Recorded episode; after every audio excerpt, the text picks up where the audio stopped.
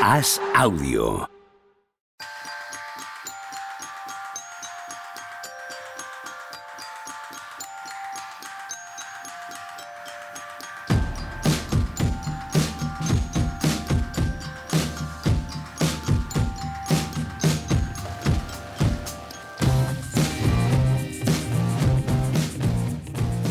¿Qué tal? Hoy estamos al lunes 4 de abril del año 2022. Me parece que acabo de pillar de sorpresa al productor Javier Machicado y a los artistas protagonistas Tony Vidal. ¿Qué tal? Buenas tardes. Muy buenas, ¿qué tal? ¿Qué tal, Juan Marrubio? ¿Cómo estás? Hola. Os he pillado a todos, ¿eh? Con las bragas en el suelo. No, no no. esperabais que empezara a grabar en este momento.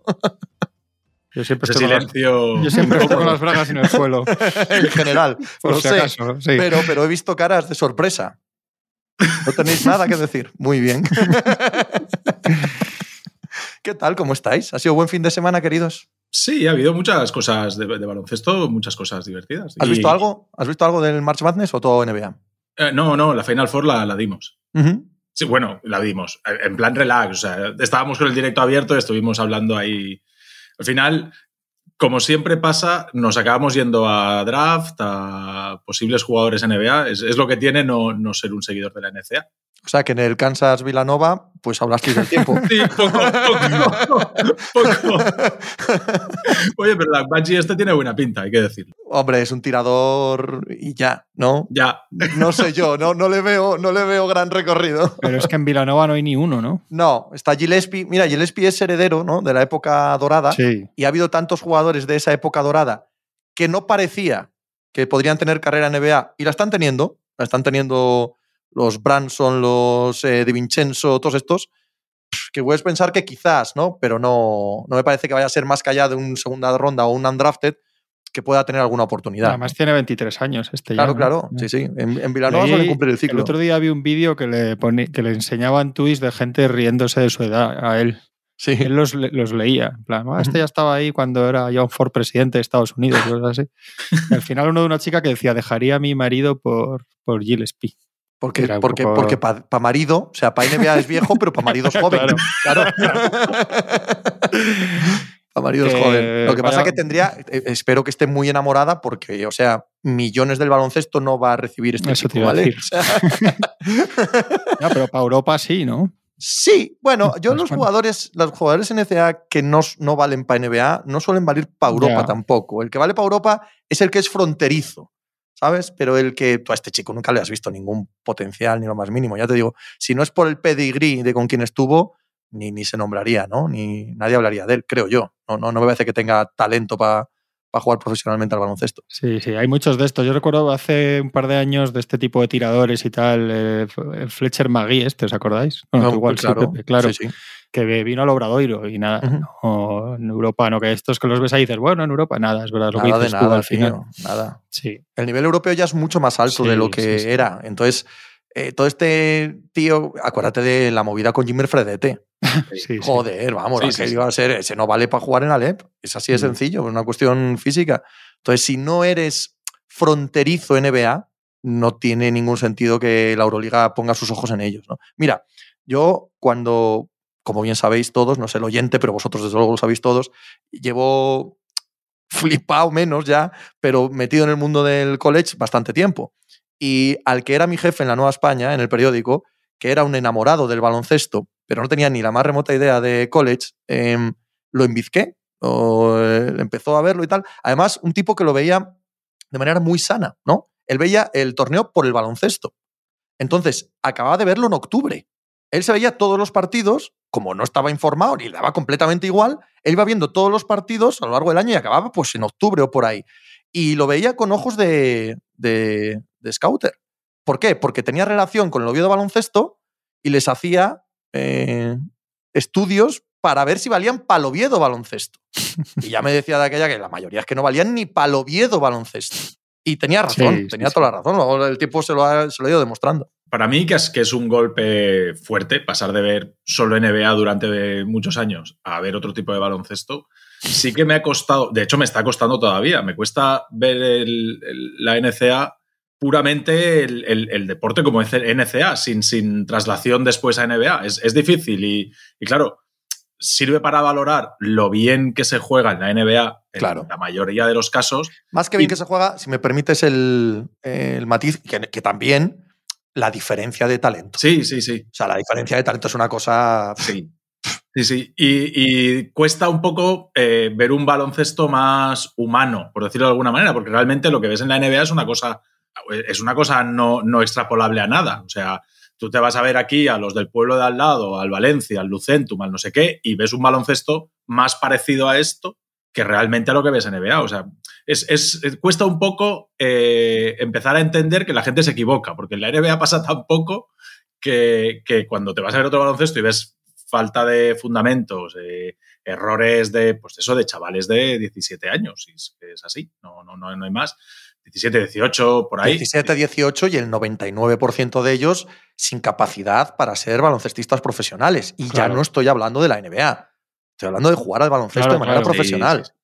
De hecho, Edu Murias, que estuvo con nosotros en la retransmisión, que es médico, dice, hay, hay un detalle, que, que hay una cosa que no se suele saber y es que piden una nota media al equipo de baloncesto. Y hay veces sí. que además, meten... además son súper estrictos en eso. No te pienses que hacen trampa ni nada, ¿eh? No, no, no. A meter a los buenos. Eso No, claro. ¡Uh! Entonces, no, como, no, pero- como, como no, como no pero lo que saquen hacen- las físicas newtonianas, vamos, a Zion Williamson no lo dejaban jugar. Utilizar uno o dos eh, huecos del roster para meter tíos que no, a lo mejor no van a jugar en todo el año y no saben de baloncesto, pero que tienen notas muy altas para subir la media del equipo. Claro. Eh, Eso es una cosa que se hace. Hombre, claro que se hace, evidentemente.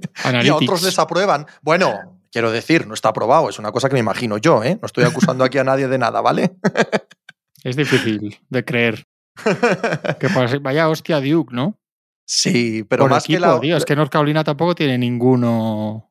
Casi ni para ni pa, ni, no dan ninguno ni para primera ronda. hombre, ¿no? no, Igual ninguno. el No, no, Caleb no. Love este ha subido Nada, mucho en el Caleb torneo. es el, pero es el único, el único, nada más. Pero, luego- y Duke que tiene cuatro o cinco para primera ronda, incluido un top 3, y se la pega. Y es que esto, esto es lo que no, cada dos, año, dos top 5, ¿eh? y esto es lo que cada, y- y- que Moore, No, yo creo que Griffin, Griffin, Griffin. sí. Griffin y Banquero está- van a ser top 5 los dos, yo luego creo. está Moore y Williams, y el Ujú. Kills este que también lo dan primera ronda, ¿no? O Ah, Ese es más dudoso, menos, pero bueno, sí, ya veremos. Vamos, que puede sí, ser. sí. Y se la pegan, tío. Y es que esto es una cosa con estos entrenadores míticos y tal, y se la siguen pegando con esa diferencia de talento. Es una cosa que siempre me llama la atención. Me saca de quicio con los entrenadores estos. Pero tú ten en cuenta que en esta. Final Four, en esta Final Four, de los, eh, quitando los de Duke, los que se atisban como top 8 del draft no está ninguno. Ninguno. Ninguno. Han caído todos antes. Pero coño, viendo los que llegan, eh, yo creo eh, eh, eran favoritísimos estos, ¿no? Sobre todo en este partido, yo Sí, creo. yo, yo lo creo, yo lo creo. Hombre, Kansas estaba mejor rankeada, Sí, pero a mí Kansas es un equipo que me ha dejado muchas, muchas dudas durante todo el año. ¿no? De hecho, pensaba que Kansas estaba, que no merecía el 1 y que Duke merecía más el 1 que Kansas. Eh, era el debate cuando, cuando se hizo el, el cuadro. Y no, ahí los tienes. A mí me ha, me ha dejado un poco frío todo. O sea, me- me- así como hay años que ves cuatro highlights y dices, madre mía, este va a ser la Monda Lironda, o incluso hay gente que dices, ya es la Monda Lironda, ya hay Sí, sí, jugadores en que dices, Totalmente. este año eh, sí que hay mucho potencial. Los tíos de arriba, eh, Holgren, Jabari, Par- eh, Smith, Jabari Sí, Smith. pero, pero no hay ninguno, no hay ninguno como Case Cunningham. No hay ninguno como de Andre Ayton. No hay ninguno No. Que tú lo ves y dices, ya está. Sí, o sea, no, no Está hay ninguna duda. y lo va a petar. No Eso hay es, no hay ninguno sin ninguna duda. Sí, sí, sí, es, es un poco la sensación que tengo. De hecho, incluso Banquero, ¿no? Que el otro día yo era bastante escéptico con él. Eh, Vi los highlights hace un año y dije, uh, vaya, vaya tío. Después me he puesto a ver dos, tres partidos de él y me ha dejado bastante más frío, más... Con todo lo bien que se habla de él y tal, sí que hay cosas que gustan, pero hay otras cosas que me dejan... A mí el que me deja frío es el otro. Yo, yo creo que Banquero no tiene eh, Griffin. Ah, Griffin, de Duke. Eh, que- creo que Banquero no, no sé si tiene mucho techo, pero sí que es un jugador por el que apostaría que va a hacer buena carrera. Vale, ¿Sabes? Lo, que, lo que pasa es que no creo que sea un jugador que, que te cambie una franquicia. eh, exacto. Eh, vale, Sobre el sí. papel, ¿eh? Que Sí, sí, estas cosas sí. puf, varían que te cagas. Sí. Pero no, no sería un jugador por el que yo matase. Ahora, me da la sensación de que el que lo tenga va a estar contento con él. O sea, va a tener una muy buena carrera en NBA. El otro, Holgren, joder, me, me da tanto miedo. El físico de Holgren eh, es un unicornio real, ¿no? sí, sí. sí. ¿Quién sabe? ¿Quién sabe lo que va a acabar siendo? Yo me he enganchado mucho a ya de Navy, ¿eh? que Es no lo tenía jugador, controlado. sí, y con la ola jugador. esta de Yamora, siempre está, está eh, mimetización con lo que está de moda y, y este tiene cosas de... Sí, es muy espectacular. ya muy, muy tal, espectacular. Pero bueno, también ha mostrado ciertas deficiencias. Sí, sí, sí. Yo creo que Jabari, Jabari Smith es, es también como banquero, alguien que va a ser bastante más fijo, más seguro. Jo, yo le vi el principio de torneo y me encantó. Y luego se la pegó, Sí. pero... el- Sí, pero yo creo que va a ser, yo creo que va a ser un jugador bueno, seguro. Sí, no sé si muy bueno, pero bueno, segurísimo. Sí, este es, este es el típico draft que, que está bien si te toca elegir el 2 o el 3, porque te lo dejan hecho, ya te han quitado ahí- Claro, te han te quitado lo la duda. y ya no, la, y ya, no, ya no la cagas tú en el 1, porque lo de Holgren que dices tú da mucho miedo, es verdad. Es el que tiene más techo de todos, ¿no? El que tiene más techo, pero también el que puede acabar siendo... Y que son jugadores que, que, al no estar ya hechos y tener claro todo, el contexto donde caigan va, va a condicionar mucho la carrera de esta gente. De entrada, eh, yo creo Bueno, que eso en una, en un- ¿no, sí, pero en una visión a- LeBron a, y 3, con 4 tal. años, una visión Sí, a a 3, eso me 4 años, yo creo que- que eso afecta menos. Yo creo que eso afecta menos. El que es bueno, bueno, acaba saliendo incluso en un contexto malo, el que es irregular, acaba siendo irregular a los 4 o 5 años, aunque su contexto fuera ideal al principio. Yo creo que a, a media distancia y a, y a visión de carrera no importa tanto. Para sus dos, tres primeros Mm. años, sí, sin duda, ¿vale? sí, sí, sí. El caso mítico, ¿no? Bueno, hay, hay 200 casos míticos, pero creo que el más mítico es Chauncey Billups, ¿no? Chauncey Billups eh, que cae mal, Chauncey Billups que pasa un inicio de carrera es- espeluznante, pero que a pesar de todo ello, el tiempo lo acaba colocando en su sitio, ¿no? El, el- el sitio que, que tenía, el, el del talento que parecía cuando se le drafteaba. ¿Y no crees que estos jugadores, si de repente caen en el sitio bueno directamente, la eclosión sí que deja más pozos? Sí. Es decir, porque Billups probablemente es mejor jugador de lo que se le recuerda. ¿Quién? ¿Melocotón Billups. 44 otra vez? Está aquí, No, estamos no, otra vez discutiendo no, con hombre, pero tú te Melocotón vas- no, 44. Pepe, pero tú te vas a los rankings históricos y, y cuando tú haces el, el del tirón, los 5, 8 mejores bases, lo, el 75 mejores jugadores de la historia, Billups no es de los primeros nombres que te viene a la cabeza. Me alegro que, que saques este tema porque una vez que me llevaste a tu programa a hablar del top 10 de los Pistons, me hablaste de Dennis Rothman. Dennis Rothman, un top 10 de los Pistons. Y luego encima tuve que discutir con todos los melocotones 44 del mundo por qué Dennis Rothman no podía ser un top 10 de los Pistons. Y todo el mundo, ¿pero cómo no? Si es- Claro, te refieres a esa gente. Claro, A esa gente, esa esa gente me da igual. Planeta NBA. Juanma, eh, los partidos, ¿te interesaron algo o, o como Tony? ¿Los viste así con ojos NBA y dijiste, madre mía, vaya añito? Las, no, no, no vi las semis, ¿No? tío. No sí, la semis no, la viste, pero la comedia norteamericana con la derrota de Krzyzewski, esa sí la viste, ¿no? Ah, esa sí la todo, seguiste. todo, todo. Es, es- sin parar. Eso sin parar. Qué Es maravilla. curioso como una persona tan absolutamente respetada es a la vez tan... Hay tantas mofas con él, ¿no? ¿Qué, qué- qué Sí, ejemplo sí, sería similar ¿no? en el deporte español? Es, es muy complicado encontrar algo, algo similar, ¿no? Que sea absolutamente incuestionable, ¿no? Que es legendario y a la vez que, que- que gran parte del país quiera que pierda todo el rato y que cada vez que Joder. pierda se descojonan de él. Pep Guardiola, tío. No, Hombre, No, pero Guardiola se le odia y se le teme. Es, es otra cosa completamente diferente. Es o sea, la sensación de, de- de- de pavor que, que infunde. Es como el malo, para una parte, de, sobre todo el madridismo, claro, pero, pero produce pavor. Este hombre produce que le den collejas. ¿no? o sea, es que la gente se mofa de él como, como si fuera un don nadie. La verdad es que ha sido tremendo, Sí. ¿eh? Perder los dos partidos que ha perdido con North Carolina para acabar su carrera es tremendo. Tremendo, No podía haber un final más cruel, tío. Es que Sí. sus, sus haters no podían haber sospechado sí, nada peor que, que lo que le pasó. Que a la larga le va a dar igual, pero no, pero mira. Pero ahora no le da No, igual. ahora no le O da no igual en absoluto. En absoluto. Claro, claro. ¿Sumáis los anillos? Perdona, Tony, ¿vas a decir algo? Te he interrumpido. No, no, no, que yo aquí poco os puedo ayudar. Bueno. o sea, el contexto de Griseski no lo tengo. Vale, pero- Lo tengo como entrenador de la selección Bien, estadounidense. bien, pues te pero- pregunto por ahí. ¿Sumáis a su legado lo que hizo como entrenador de, de la selección estadounidense o como entrenador de la selección estadounidense lo que hay que añadir es, hombre, no, si te parece, no ganáis, ¿no? Es un poco, es obligatorio No. ganar, no es un mérito ganar. Yo creo que en su caso sí hay que considerar el que es el entrenador de la fase de transformación de Estados Unidos a nivel de cultura de selecciones, que, que volvió a caer después un poco, pero en ese momento cuando salen del, del bochorno de 2004 y, bueno, la lían en 2006, pero ya, ya están en transición, yo eso sí le doy valor, no extraordinario ni esencial, y creo que muchos podrían haber estado ahí, pero es verdad que es el que es el entrenador que con Colangelo y tal consiguen. Sí, yo estoy de acuerdo contigo, estoy de acuerdo contigo, eso. pero también aparece una generación, eh, LeBron, Wade, Carmelo, etcétera, que Sí, se toman muy sí, en serio sí. la selección, que igual si lo hubieran tomado igual sin Krzyzewski, no lo sé, ¿eh? es, es, hacer baloncesto sí, sí, ficción, no, no, ¿vale? por eso, por eso te, por eso te digo que por un lado que no es que sea él y la figura y el aglutinador, pero bueno, es el que está ahí y hay que valorárselo. Vale, sí. Yo sí que recuerdo, por ejemplo, a mí de él en el Mundial de aquí de España tenía muchas cosas, hacía muchas cosas de mucha finura en ese sentido. Yo recuerdo en, en ruedas de prensa aquí en el Palacio saludaba a todo el mundo, los jugadores que iban con él saludaban a todo el mundo hasta si había alguien pasando la mopa, ¿sabes? Que no es que el que pasa la mopa sea menos y pinte menos que el que estamos haciendo preguntas, no, no es, no es despectivo, pero quiero decir que quien estuviera por allí, él pasaba, saludaba con una sonrisa, los jugadores que iban con él, que eran que ellos cuando eran muy jóvenes, Kyrie, Harden y estos, saludaban a todo el mundo, o sea, ese cambio absoluto de Sí, la sí, imagen sí. de del equipo de 10 años antes de raperos que venían a Europa, que se codiaba ahí ese estigma y esa cosa, chulitos, no sé qué, no sé cuántos, es que le pegaron tal cambio y era tal y todo eso que lo vimos mucho en 2008 y do- y 2012 más allá del talento, ¿no? Y un poco que yo creo que reconquistaron también a, a mucha gente por todo eso, ¿no? Aparte de por las estrellas y porque volvieron a ganar, pero también yo creo que La tuvieron actitud, todos ¿no? una... Sí. Todo eso Sí, que sí. compraron y tal, y de Kobe Bryant, que ya era más veterano a los que eran todavía más jóvenes al principio, LeBron y compañía.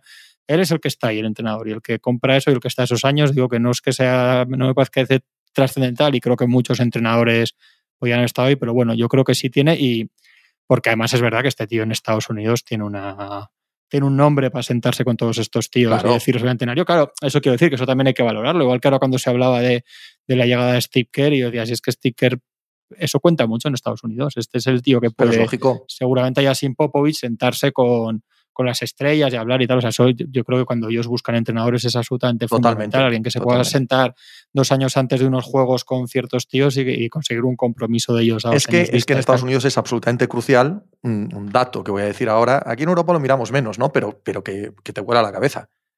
Mike Krzyzewski entra en el Hall of Fame del baloncesto en el año 2001. Sí, sí, Pero sí. ¿conocéis algún 20 otro caso de gente que esté 20 años antes de retirarse en el Hall of Fame de ningún deporte? Sí, sí, sí. Es una cosa alucinante. O sea, has sido Hall of Fame que, que lo que dice Juanma, para Estados Unidos es cuidado, ¿eh? O sea, pasas a ser otra cosa, pasas a ser una estatua en vida. Y luego todavía tienes 20 años de carrera. Claro, el, el aura que eso genera, eso no la genera cualquiera, por supuesto. El puesto de entrenador de Estados Unidos es, es complicado. Es duro. ¿eh? Y Mm. creo que pre- precisamente eh, a Krzyzewski se, se le dan las mejores condiciones y es eh, que le dan un equipo durante un periodo largo, lo que permite que sí que se vea el, el sello del entrenador. Es decir, cuando, por ejemplo, en las últimas dos ocasiones que Juegos Olímpicos y Mundial o tal, le han cambiado medio equipo a Popovich, es difícil, pero cuando tú puedes tener el mismo bloque de, vamos a decir, 9, 10 jugadores eh, durante cuatro años en todas las apariciones internacionales de la selección, eh, pues, pues sí que te permite que haya más trabajo de entrenador. Eh, y lo que estamos viendo es, por ejemplo, en las últimas, fechas, en las últimas veces de, Popovich, es mucho aclarado, mucho esperar a que haya mm, victorias a través del talento individual y poco trabajo porque no te da para trabajar a nivel colectivo el mismo bloque, preparar un playbook que los jugadores se aprendan, etcétera, etcétera. Entonces, yo creo que Krzyzewski se le ha dado la, la situación muy bien, no, no, no, por desprestigiar a, a sino que ha sido una situación muy buena para sea quien sea el que haya estado ahí como... Lo que pasa que tiene razón. Y es mantener un bloque mucho Lo tiempo. que pasa que tiene razón Juanma, que creo que es más relevante, porque, a ver, desde el punto de vista baloncestístico, si tienes el compromiso de las estrellas, lo normal eh, es que todo salga rodado, ¿no? Eh, pero lo otro ya es más difícil, ¿eh? O sea, el convencer de que la imagen que tiene que dar la selección norteamericana de baloncesto es ejemplar, tiene que es la bandera del Mm. el baloncesto a nivel mundial y allá donde vamos somos megaestrellas del rock y tenemos que comportarnos con los jugadores rivales como si fueran prácticamente fans, no solo con la gente que trabaja, etcétera, y saber hacer creo... las cosas bien. Y además añado lo que decíamos antes, que solo puedes perder, ¿eh? O sea, na- nadie Sí. te va a sumar Sí, nada por sí. ganar con ellos. Lo único que puedes hacer ahí es perder. Claro, eso también tiene un valor a la hora de coger ese equipo. Sí. Yo creo que en eso hay muchas cosas que le vimos. Tenemos en España siempre se recuerda, siempre se tiende a recordar cuando van todos a abrazar a Pau Gasol después Sí. de, no sé si es de la final de Río, 2012, la de. Londres, ¿no? 2012. No, la de Londres, Sí. ¿no? Londres. O sea, muy- todo eso yo creo que en eso sí tiene que ver él. Eh, sí tiene que ver quién está ahí, quién les dice, oye, mira, esto hay que comportarse así, somos, lo que dices tú, Pepe, somos Estados Unidos y esta es la imagen que damos en el mundo de nosotros, de la NBA, de lo que sea.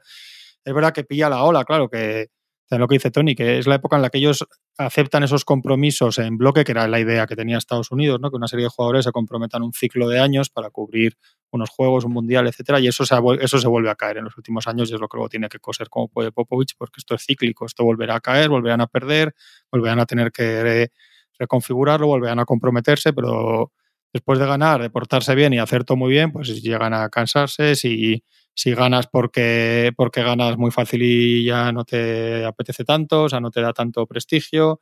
Si pierdes o dejan ir otras estrellas, ya para qué voy a ir yo a comerme el marrón, como pasa aquí en el último mundial. O sea que, al final esto un poco bucle. Ya le tocó la ola buena, digamos, la subida, pero bueno, le tocó, pero también estaba ahí. Yo creo que hizo lo que tenía que hacer. Y luego es que hacía, yo creo que, que que sabiendo que es fácil ganar con los equipos que tiene, evidentemente, pero bueno, luego los mundiales, por ejemplo, de 2010 y 2014, es verdad que en 2010 tiene a Durán metiendo treinta y tantos puntos todos los días, y el, equipo, y el equipo que viene aquí a España en 2014, ahora lo ves y te da la risa porque era Carry, Harden, Kairi, ¿no? Pero no lo eran, eh, no lo eran. Claro, pero Empiezan no a serlo entonces, claro, sí, sí. Y es verdad que él hace cosas muy sencillas con lo que tiene, pues también porque no tiene mucho tiempo para otra cosa, y, lo hace bien. Eh, equipos de defender, correr, mm, tirar a Liups Anthony Davis, aquel 2014, correr mucho porque roban balones, bueno, pues es que es eh, lo más sencillo y, ganar y ya está. No sé, o sea, yo, yo sí que creo que tiene, que tiene cierto valor. Bien, NBA, si os parece, después de esta pequeña introducción, dice Javier Machicado, al otro lado de la cámara, por favor, por favor, que mundise el chiringuito, que la gente no sabe quién es Kricheski, que le da igual quién es Kricheski en España. Tony, el fin de semana nos deja a Miami con el primer puesto asegurado, asegurado no matemáticamente, como bien sabemos, sino moralmente, en la conferencia este, temporada regular. Yo quiero ver al equipo, evidentemente hay cosas, eh, no, no, ha estallado todo como pensábamos, que la verdad es que la gran mayoría, si no todos, pero sí que la gran mayoría pensábamos que en este podcast todos, no sabemos Melocotón 44, este pero en este podcast todos, todos dijimos que, se le, que esto explotaba sí, y la verdad es que no, pero quiero ver al... Es cierto que incluso hay cosas buenas, es decir, estamos, ha vuelto ya Morris con un rol un poquito mejor, ha aparecido Ladipo, jolín, vaya partido ayer de Oladipo. Sí, correcto. sí, sí, sí. De, la nada, de la nada, de, estar prácticamente fuera de la rotación. El que está fuera de la rotación ahora mismo es Duncan Robinson. Ya no es que no esté titular, es que juega Oladipo todos los minutos, que no juega él, no juega nada. Y con Struz tienen lo que les daba Duncan Robinson hace dos temporadas y muy bien. Y además, muy bien, teniendo en cuenta que, no estaba Jimmy Butler y, se acaban llevando el partido frente a Toronto. Pero es un equipo que yo quiero verlo en un momento de dudas, en un momento de tensión, en, una, en un cuarto partido estando 2 a 1 abajo. Es decir, quiero ver cómo gestionan la próxima situación de tensión y de, y de cabreos y, de tensión. Pero eso va a ser ya, eso, va a ser ya en playoff. Tengo la sensación de que la dinámica actual les lleva a ser primeros en el este y creo que lo dijimos también entonces, yo si no lo digo hoy, es que es el equipo que más necesitaba ser primero en el este de todos los que estaban peleando por ello. Bueno, tiene mucho mérito. por supuesto que este sí. Al final, o sea, quiero decir, después con todo lo que hemos pasado, tramos que hemos dudado más, tramos que nos han gustado más, el jaleo de hace 15 días, todo, al final son primeros del este. Todos han tenido sus cosas y el que acaba primero son ellos lo que les dará una la eliminatoria fácil de primera ronda, que ahora mismo es con Brooklyn Nets, ¿no? van a tener el, el caramelo, pero yo ahora mismo tendría miedo. no creo que nadie tenga miedo a Brooklyn. Se des sobra lo que puede ocurrir, pero les hemos visto, les hemos visto en una semana y media todo lo, que, todo lo que pensábamos que podían ser y no son. O sea, que Kairi eh, y Durán metan 90 puntos, que Durán tenga una noche de máxima anotación de su carrera, que estén más o menos sanos todos los secundarios, excluyendo Simmons, que ya nadie espera por él. Eso todo ha pasado. Y todo eso ha pasado derrota tras derrota tras derrota. O sea, eh, el asterisco se empequeñece, ¿no? ¿Qué tiene que pasar para que ganen? Si todo lo que tenía que pasar ha sucedido y siguen palmando. Es cierto que ese partido entre Brooklyn y Atlanta no lo vio nadie porque coincidió con la Final Four, pero es súper significativo ese partido. Yo lo vi. Ya, y yo. Digo en general en Estados Unidos. Ah, por, cosas del equipo está infravalorada la, temporada de Trae ¿eh? Sí. Un poco. Bueno, por, su culpa, por las declaraciones que hizo al principio. Sí, pero es verdad que a nivel de números y de juego. Todo un mm. poco, pero a nivel deportivo ha aguantado ese chiringuito ahí. El cierre de temporada de Trae Young es eh, para pues porque la narrativa no la acompaña a lo largo de toda la temporada, pero el cierre de temporada de Trae Young es para que nos planteemos meterle en el. En el que es, que es por, también por eso por lo que lo hace, porque se está jugando de cobrar 172 a cobrar 205 o 207 millones, si le meten en, uno de los tres quintetos o le envíe yo no. Entonces, es verdad que ahora, sea por lo que sea, porque le apetece y está motivado de cara al playoff, porque, porque quiere cobrar los 25, a ver, 40 o 50 kilos más o los que sean por contrato, o porque se está poniendo fino para, para jugar play-in y ver si mete el equipo en playoff, o por todo a la vez, pero la verdad es que el final de temporada de Trae es o sea, pues está top 5 en anotadores o top 6 en anotadores y en asistentes y con porcentajes más que dignos para ser el tipo de jugador que es. Sí, el partido tiene un poco lo que, lo que alguno, no sé quién de vosotros comentaba eh, uno de los últimos días, que, que, siempre hay un montón de cosas. El otro día no está Bruce Brown, a última hora, a última hora se cae el carry también. Patty Mill se ha hundido totalmente, leía unos números, yo, yo no lo tenía muy en la cabeza, pero vi el otro día unos números que no sé si de John Schumann, que decía que todos los años se cae después de mucho de segunda mitad de temporada primera. Y luego saqué una cosa aquí que vi que, me pareció interesante porque me imaginaba que hablaríamos de ellos, de los Nets, claro. Kyrie Irving, 0-7 los Pensaste que, cuando que para variar hablaríamos de los Nets, y claro. Bueno, quizá, ¿no? Entonces, digo, me, la voy a jugar, ¿no? Voy a sacar aquí unas notas. No, pero 0-7 cuando Kyrie juega 40 minutos casi 115 rating defensivo con esa, Esa es dura, ¿eh? Un desastre. Y, y luego que, claro, que, luego lo vas pensando, como vamos ahí en el día a día, no, no lo, que es una, es una obviedad, pero que no, no, lo, no haces el balance así. Pero cuando este tío anuncia que vuelve en diciembre, el primer entrenamiento de Kairi con los Nets es el 29 de diciembre. El 29 de diciembre los Nets están 23-9 y son el mejor equipo del este. Desde entonces han perdido 29 partidos y han ganado 17, 17-29 ¿eh? y son décimo del este. Eh, que no todo es él, porque todo lo demás, el traspaso, si no a jugar. Por cierto, dijo Wojnarowski que, que de fase regular y play-in que olvidarse. Vamos, yo creo que no va a jugar ni playoffs. ¿eh? Nada, nada. digo. Hay que olvidarse de pero, Pero que, pero que seguro que play-in no. Y play-in ya vimos el otro día el partido de Atlanta, ¿eh? que lo que dices tú con, con Durán metiendo 55 puntos, que puede ser, o sea, que, que, que probablemente sea, sea su partido de play-in, ¿no? Entonces, que, lo de caería al final es un problema. El traspaso no te ha ayudado nada porque Ben Simmons no va a jugar. No vamos a ver si al final ha salido bien para o mal y lo necesitabas. Y Kairi, con todo lo que quieras, 17-29 y 0-7 si juega 40 minutos y la defensa se ha hecho unos zorros porque tus bases son el Mills, Curry, etcétera, etcétera, etcétera. Entonces. Sí. Tienes el dato, porque yo ahora mismo no lo tengo delante, pero hay un dato que es el porcentaje de victorias con Harden y sin Harden. Hostia, no. Y con Harden, el porcentaje de victorias era mejor. Y coincide también, ¿no? Porque Harden y Kyrie coinciden muy poco, van muy pocos partidos juntos. Y, está por ahí el dato, que yo ahora mismo no lo estoy mirando a ver si lo veo, pero no lo encuentro, que desde que ha salido Harden, ojo, ¿eh? que, parece, parece que les daba...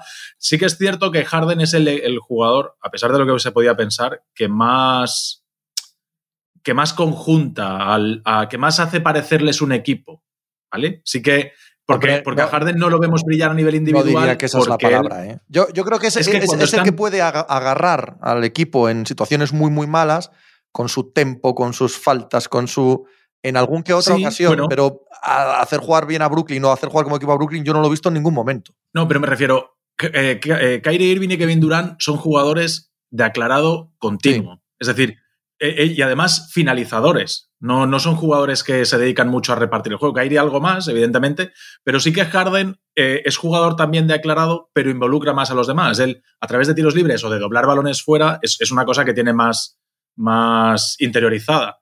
Entonces, claro, cuando tú quitas a Harden, que encuentra más jugadores abiertos, y conviertes el, juego del equipo en dos tíos que cogen la bola y es me la juego yo contra el mundo una y otra vez, ahora tú, ahora yo, ahora tres tú, ahora dos yo, aún los hace menos equipo.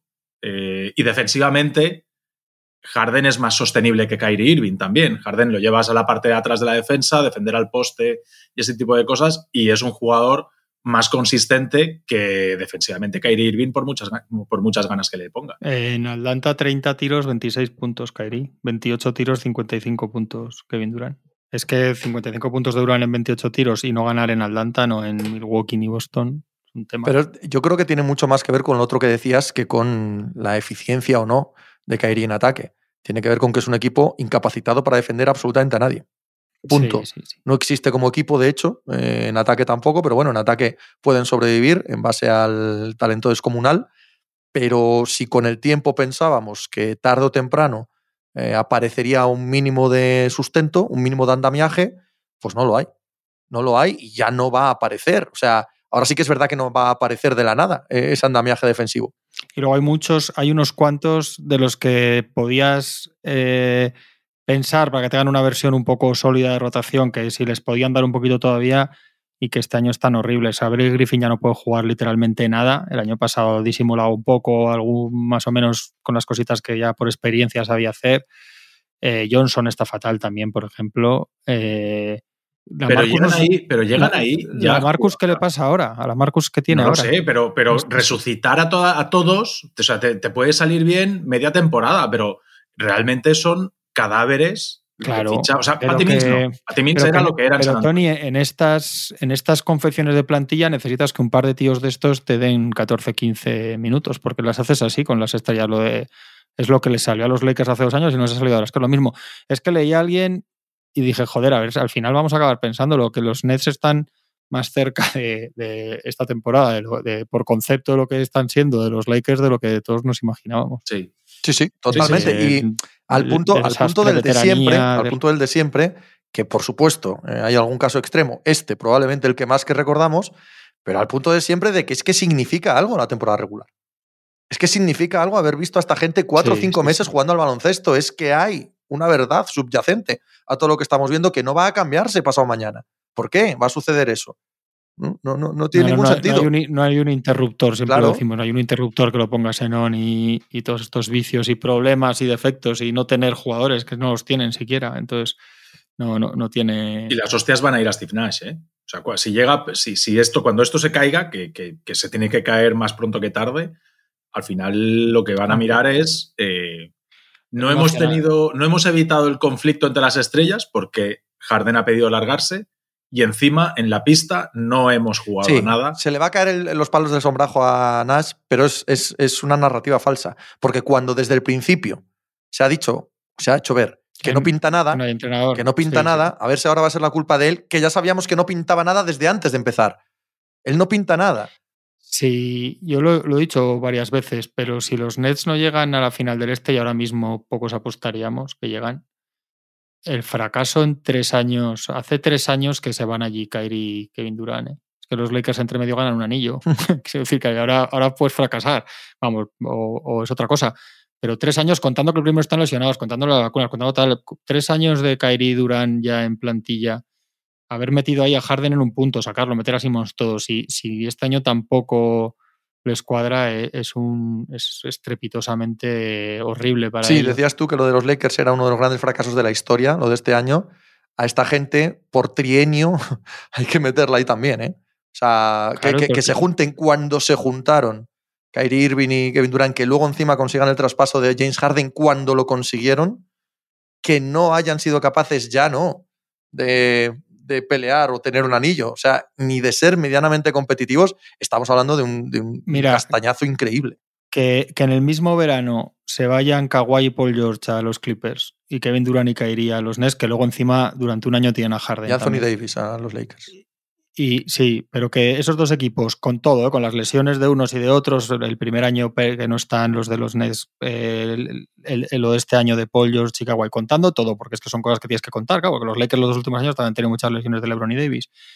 Que si, como parece, como parece ahora mismo, esos dos equipos no juegan finales de conferencia, eh, mira que tres años de dos equipos así. Por eso que cuando la gente luego dice, por, con todo, con culpa de ellos en cosas, eh, pecados, errores, mala suerte, problemas, desgracias, todo. Todo junto. Pero que luego cuando la gente se hacen estos equipos los veranos y dicen, se acabó la NBA. Bueno, bueno, bueno, que, luego esto es difícil. Por eso. Yo hacía el chiste, hacía el chiste este fin de semana. Al mismo tiempo, en paralelo, la otra lectura es que eso que, que, que, que dice, bueno, es que los Lakers han un anillo. Es que es, por lo menos de estos ciclos, al menos sacar un anillo parece joder, es que el, que considere poca cosa Hombre, no, por Dios, lo es todo. De hecho, justifica absolutamente todo lo que pase en, los años alrededor. a Kevin Durant, si te llevas a Kevin Durant y llevas tres años así en Brooklyn, pues ¿cómo no, cómo no va a ser jodido ganar un anillo? Hacía el chiste yo este fin de semana que todos esos movimientos de aquel verano que iban a cambiar la historia de la NBA para el año 2022 lo que cambian es, si acaso, el play-in. Están todos en play-in. El, el que está, o sea, están en play-in menos los que no están en play-in siquiera. Menos los que ni siquiera. es. sí. Oye, tenemos que hablar, por cierto, supongo que lo habréis visto, pero hay que hablar de esto, ¿eh? que no se nos. Bueno, os lo digo ya para que no se nos pase luego. ¿Habéis visto el dato maravilloso sobre la crisis de Utah Jazz? Sí, yo te lo he Eh, leído, yo te lo he leído. Sí, sí, sí. sí, sí. sí. Que esta semana, Correcto. en los últimos días, les han remontado Todos, los todos, días, todos creo, los días. 25 Correcto. puntos o 28 por ahí, ¿no? Hay un dato que es que de verdad que casi me caí de Yo la también. silla. Eh, ¿Tú lo has visto, Tony? No, Pa, Pues te va- agárrate. te va a encantar. Agárrate que es buenísimo. de pases por partido de Donovan Mitchell a Rudy Gobert. Y te digo, lo he te- buscado como loco ese dato. no te lo digo pases, ¿eh? no asistencias. Sí. Pases, dos con tres. pero, pero escucha que te digo más. Eh, bueno, Mitchell da 9,5 a Bogdanovic, bla, bla, bla, bla, tal, tal, tal. Le daba 2,7 a Ingles, por ejemplo, 2,3 a Gobert. Gobert a Mitchell 4,5. De Mitchell a Gobert en 2017 3,6, en 2018 4,4, en 2019, el año antes de cuando tiene luego todo el lío de, de la COVID, etcétera, etcétera, 5,8. Desde, desde 5,8 hace dos años a 3,5 y este año a 2,3. Y ahora, para vuestro disfrute, os dejo otro dato que leí tirando ya de estos hilos. Eh, trae ya una Clint Capela, le ha dado 152 asistencias.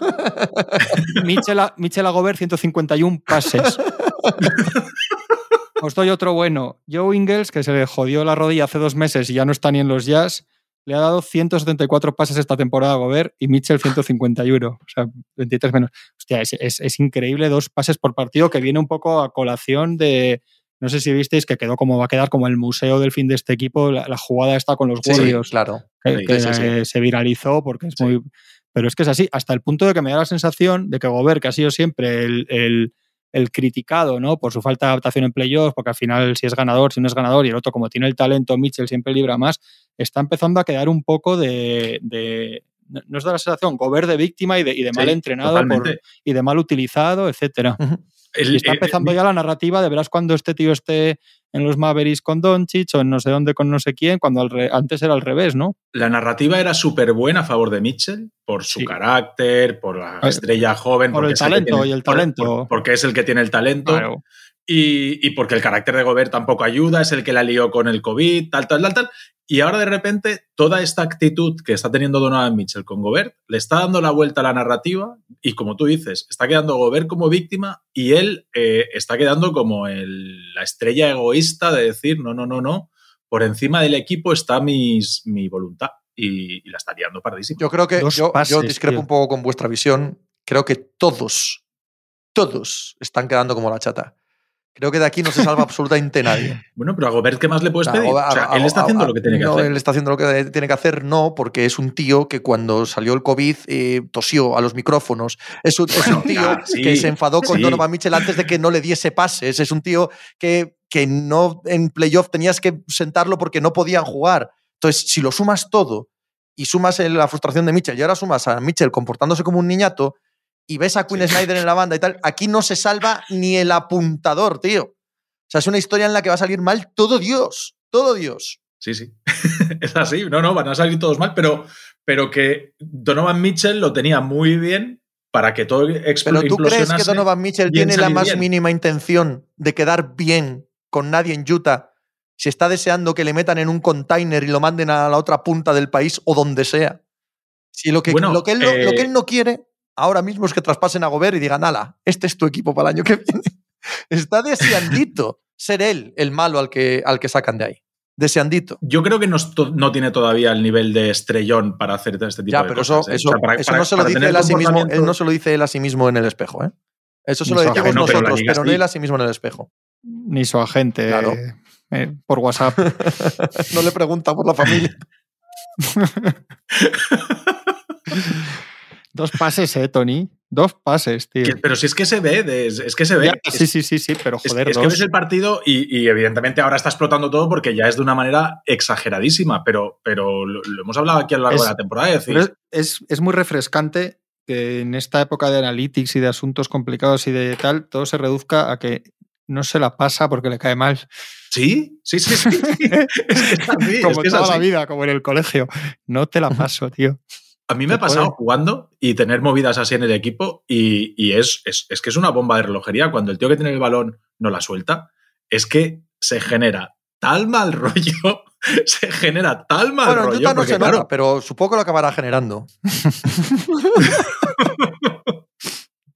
Es que, es, que es, muy, es muy jodido que esté ahí pues, todo el mundo, no solamente Gobert. Lo de Gobert es el caso más extremo, ¿no? Y probablemente con Bogdanovich no, no habrá problema, pero al final Bogdanovich también quiere ganar partidos. Y, y aunque me la pases a mí siempre, si al que se la tenías que pasar es al otro y palmamos porque no se la das, al final, nada, este verano eso, eh, No, implosión. es- no, no, total. no, espérate, espérate que es que no es descartable, no es descartable que esta gente caiga al play-in ahora mismo.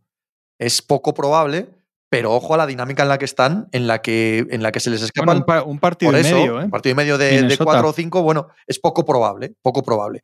Pero, pero que ahora mismo están para perder Escucha, casi pa- cualquier encuentro. Si caen. no no, no se clasifican. No, pero si caen, no ahí se voy, meten luego. ahí voy. Es que esto es antes del verano, ¿eh?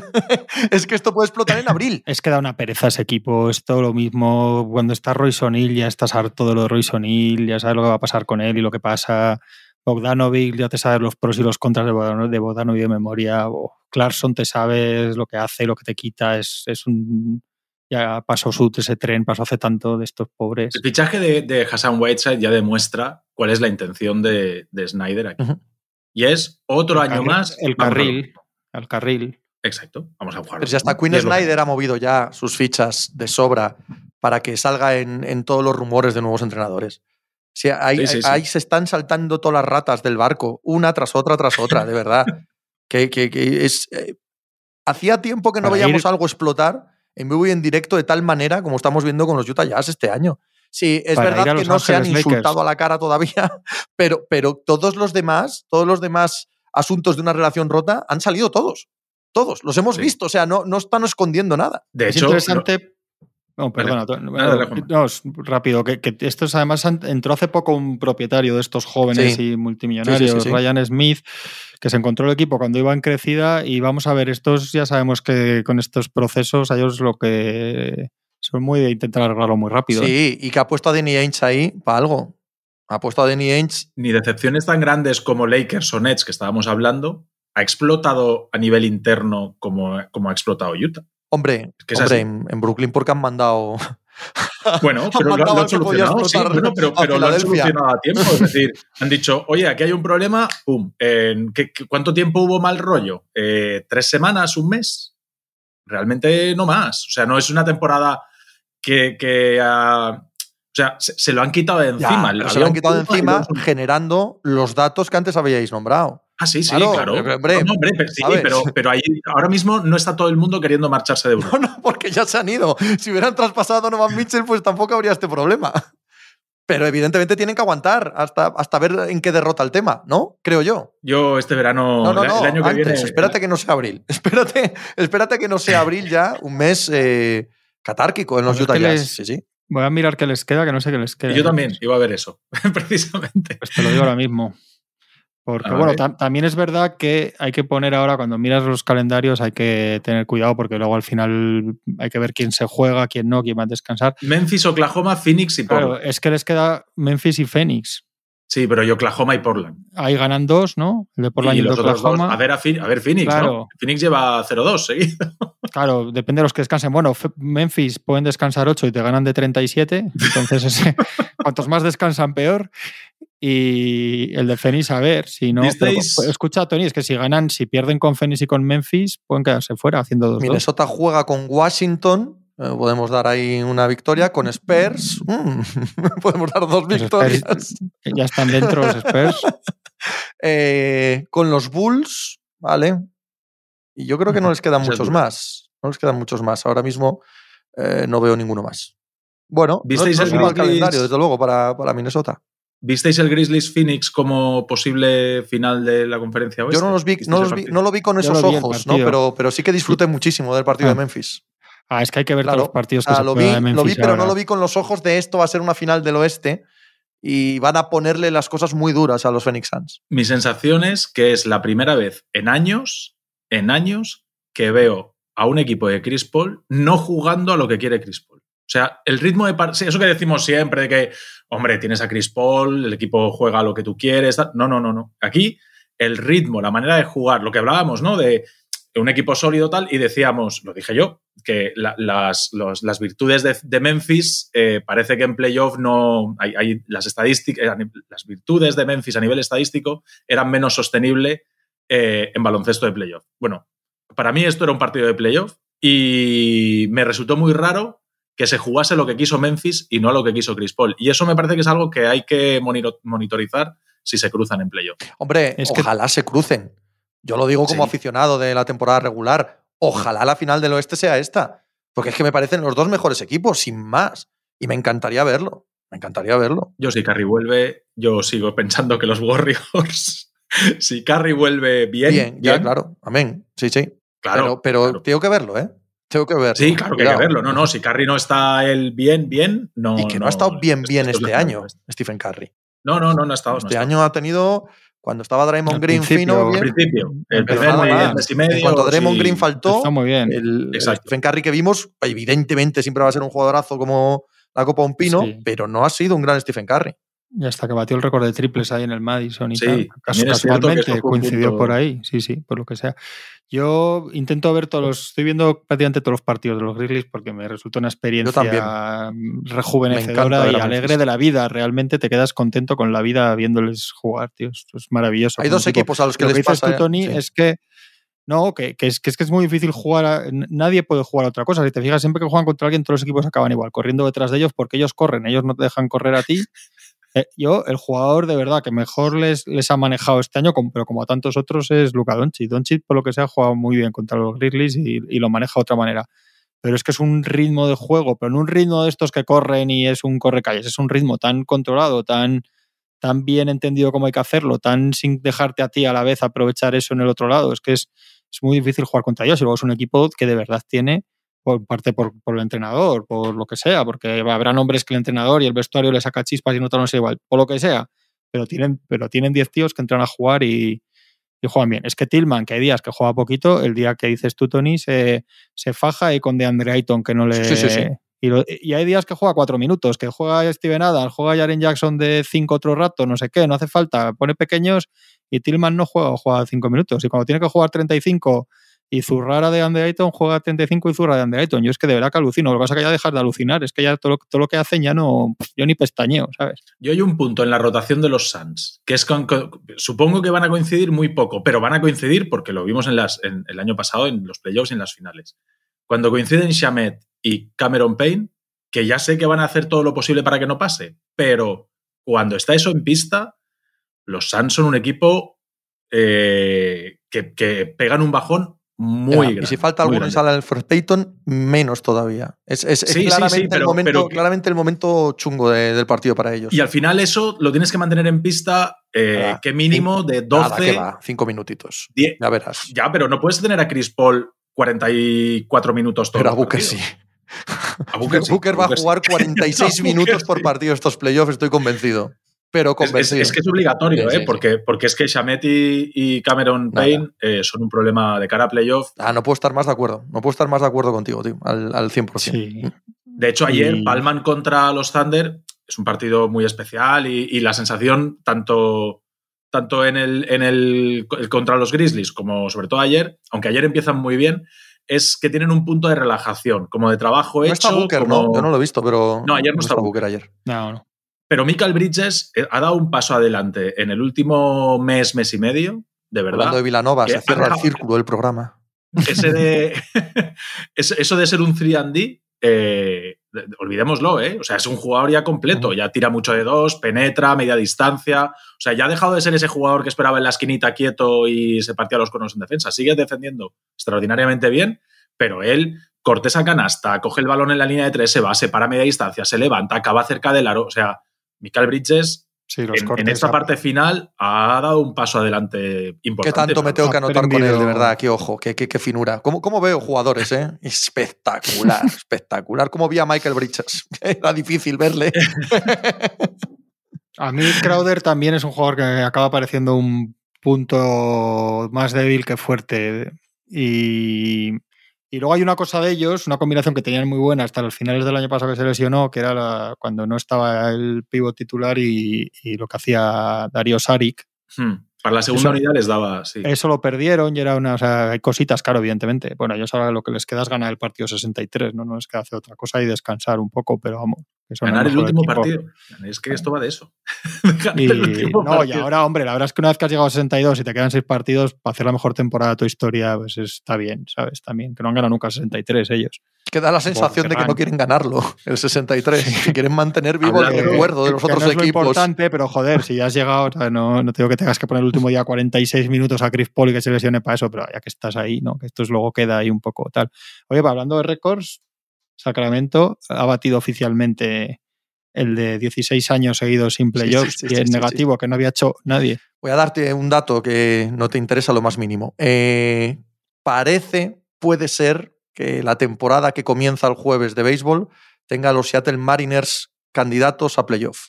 Si lo consiguen, y este año hay dos equipos más en playoff de béisbol que otros años, los Sacramento Kings serán el equipo de América que más tiempo lleva sin pisar playoff. de cualquiera de las grandes ligas. Es lo que decimos siempre, 16 ¿eh? años sin playoffs es un nivel de dificultad ¿Cómo? que es... ¿Cómo? Te pones a hacerlo y no te sale. Más que ganar es, que, un es, que tienes, es, que, tienes, que hacerlo, pero, pero, a la perfección. No puedes equivocarte Cuando... ni en una coma para conseguirlo. Cuando entran 16 de 30, tío. Es fascinante. Eh, eh, podríamos hablar, hablar, antes de terminar de algo que no hemos hablado. En los últimos años entran 20 de 30. No juego el play es, ningún tío. año de los tres que ha habido, tío. Jalen Green. ¿El, chaval, ¿El, chico aquel de los Roques? Rookie, rookie del año. No. ¿Está por debajo del radar? No, oye, está haciendo un final de temporada. Yo no he visto nada. Ni de un minuto no, he visto yo de, yo de sí. los Houston Rockets. Yo sí, yo sí, porque, joder, está empezando a hacer cosas que le puedes esperar de un número 2 del draft. Pues y... ya la veremos cuando gane algún partido. es broma, es broma. Quedando, quedándole mucho todavía, porque para mí es un jugador de streetball. O sea, no defiende, en ataque, cosas colectivas, no le pidas mucha cosa, pero le das el balón en la mano y. ¡Uf! ¡Qué facilidad! Bueno, si, quieres ver, para meterla... si quieres ver equipos de mierda y jugadores que lo van a ser, ponte a los Pistons. Hazme caso. No, ¿vale? joder, si quieres ver equipos de mierda y jugadores que de verdad van a ser grandes, ponte a los Pistons se habla mucho del, del el postol star de Cunningham. Oh, qué postol. Y, te, y, es, a nivel numérico, es muy parecido, con algo menos de volumen, pero con más eficiencia, el, el post All-Star de Jalen Green. Las narrativas, no sé por qué, pero tú te vas a ver los numeritos. Yo sí sé por qué. Pero acabas, Yo sí sé por qué. acabas de decir tú claro, mismo que es un jugador de streetball que no defiende y, no y tú ves a Kate Cunningham y ves jugar bien a los Pistons. Esa, esa es la clave. Todo bien. Claro. No tiene nada bueno, que ver. Sí, pero, no sé, pero, pero es que de Jalen Green no se habla nada. O sea, parece que es que ha hecho tres partidos buenos. No, hombre, no. Está, está la capacidad anotadora de este tío, no para ser el, el, tío que te haga ganar partidos así, pero como anotador compulsivo. O sea, para un tío que te Hombre. meta. Este tío es, tiene las capacidades para ser el máximo anotador de, de, de la NBA. ¿Te da de la sensación de que Houston cambiaría a Case Cunningham por Jalen Green a día de hoy? Hombre, no, pues que el mejor, el mejor jugador de, Claro. de este draft es Por- Cunningham de por calle. eso hablan más de Cunningham, tú. Don, tenía que ser una un don. Pero No es eh, en yo, eficiencia. yo lo que creo, Tony, es que ellos necesitaban un poco, aunque sea a base de meter puntos y de tener tal, pero necesitaban un poco un final así porque la- el principio de año no fue eh, muy prometedor. Hombre, porque ese- de- porque si las- detrás de él fueron Mobley, Scotty Barnes y tal. Entonces, bueno, yo creo que les va bien tener un punto de apoyo con él, por lo menos ver que el talento y los puntos los tiene. Silas se cogió a, a la comparación del año pasado con Anthony Edwards, que empezó mal, muy mal, pero acabó la temporada bien y este año es un pedazo de jugador. Bueno, no sé yo si es lo mismo, no sé yo si es el mismo perfil de jugador. Creo que capacidad anotadora hay, hay más en, en Jalen Green que en, que Anthony Edwards. Y mira que Edwards enchufa, pero lo del Jalen Green es, es una cosa. Yo además ayer estaba preparándolo para el programa de hoy y, y casualidad me puse a buscar cosas de Jalen Green y estaba empezando el partido de, de los Rockets. Y me puse a verlo y dices, vamos a hablar mucho en el futuro de este tío. ¿eh? A poco que tenga un equipo en condiciones y que a él lo pongan a hacer lo que sabe hacer, que es anotar, este tío ya veréis. O ya. sea, que, que se habla poco de que vamos a hablar mucho de este tío. No, pero así como a Sachs no encuentras nada a lo que acogerte este año para tener esperanzas en que acabe siendo un jugador importante en la liga, este año no hay cosas para de Sachs, sí que, sí que al final, en este tramo final, sí que hay cosas para decir, bueno, vamos a Pero ver, ya, lo vamos subo, a ver. pero ya lo subo al principio. O sea, que Jalen Green era un anotador compulsivo se vio prácticamente al, instante de, verle en una cancha de baloncesto. Si esa no va a ser la duda. Si la única duda con él es cuando pasen a ser un equipo competente, qué rol tiene él, qué capacidad tiene para anotar, qué construcción de equipo hacen. Pero en el año 2022, todo lo que hagan a 10 días de que acabe la temporada los Houston Rockets pues es completamente irrelevante. Son un equipucho que no va a ningún lado, absolutamente a ningún lado, y que tienen un chico que efectivamente, como ya parecía desde la misma noche del draft y pareció desde los primeros días que estuvo en una cancha, uh, es un tío que sabe anotar y que puede anotar casi como le dé la gana, ¿no? ¿Qué, qué diferencia hay pero, en, en, en, lo que pensábamos? Hombre, la, la, efic la, eficiencia, Pepe, que al principio necesitaba hacer 50 tiros para meter 30 Oye, puntos. pero eso lo vamos a ver mete... cuando sea un equipo serio. Hoy, ahora, da un poco igual. Ahora mismo, en, en, esta parte final de la temporada de estos Houston Rockets en concreto, da un poquito igual eso. Da un poquito igual, de verdad. O sea, el talento se le ve ahí y estoy de acuerdo contigo, pero. Bueno, yo creo que, que el número 2 del draft acabe igual. la temporada y que no digamos ha sido una cagada tremenda a poder decir, bueno, vamos a ver el año que viene, de, hablando de draft y hablando de, de estos cuatro o cinco primeros picks, al final el, el, boost claro, el bluff claro es, es Jalen Sachs. no hay duda. Que también se y vio todo... rapidito. Es sí. sí, pero a este, yo a este lo salvo, ¿eh? Yo a este eh, hace 15 o 20 partidos no lo salvaba, me parecía que eran dos, dos errores grandes en el draft, y ahora a este yo lo salvo. En fin, bueno, le das otro año. Correcto, menos, lo veremos eh, en me, el futuro. Me sorprende, es la primera vez que hablas de Houston y no le das ninguna hostia a Kevin Porter jugando de base. Estás progresando, Tony, ahí. Enhorabuena. Estaba esperando, digo, no lo va a decir. Yo, no. a mí me gusta mucho, ¿eh? O sea, yo soy, yo, yo ojalá San Antonio le hubiese tirado la caña a Kevin Porter Jr. En ese momento en el que se monta el pollo en Cleveland y parece que no va a volver a jugar a baloncesto profesional y tal. Y yo lo decía en el grupo de, WhatsApp de los Spurs, decía yo, por, por, por, un mínimo que se venga y lo probamos. Porque el tío, talento para hacer cosas tiene. Si lo centras, si lo centras, que es lo difícil con este tío, pero el tío de jugar a baloncesto juega. Vamos a unir los dos últimos temas eh, de los que hemos hablado para cerrar el programa. El último partido de los Houston Rockets es una derrota contra los Sacramento Kings. Eh, un abrazo fuerte, Tony Vidal. ¿Qué tal? No, anoche. Ah, juegan, anoche ayer, juegan ayer también. Juegan ayer también. Correcto. Sí, pero palman también contra los Wolves. pero a, ayer contra, contra los Wolves. quizás. Los Wolves. Sí, cada vez que escucho, lo, cada vez que escucho el grupo de WhatsApp de los Spurs me da como un escalofrío todo el cuerpo. ¿eh? ¿Verdad? Sí, Yo sí. no sé qué da más escalofríos, ese o el de Lakers, ¿eh? Pero estás en un grupo de WhatsApp de Lakers también. Bueno, ¿Tú? no. Ah, digo, joder. No, no, no, no. Por mi salud mental, no. Bien, lo dejamos en todo lo alto, como veis. Eh, a la Tony, hasta luego. Hasta luego. Nos vemos el jueves, Juanma. Oh.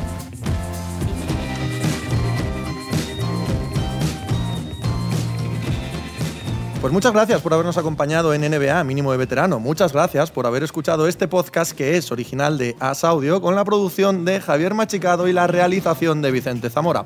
Síguenos en redes sociales arroba asaudio para no perderte nada y recuerda que puedes escucharnos en la sección de podcast de as.com, en la aplicación del diario As o en tu plataforma de audio preferida. Un saludo de Pepe Rodríguez con la compañía de Tony Vidal y Juan Marrubio desde la redacción del diario As.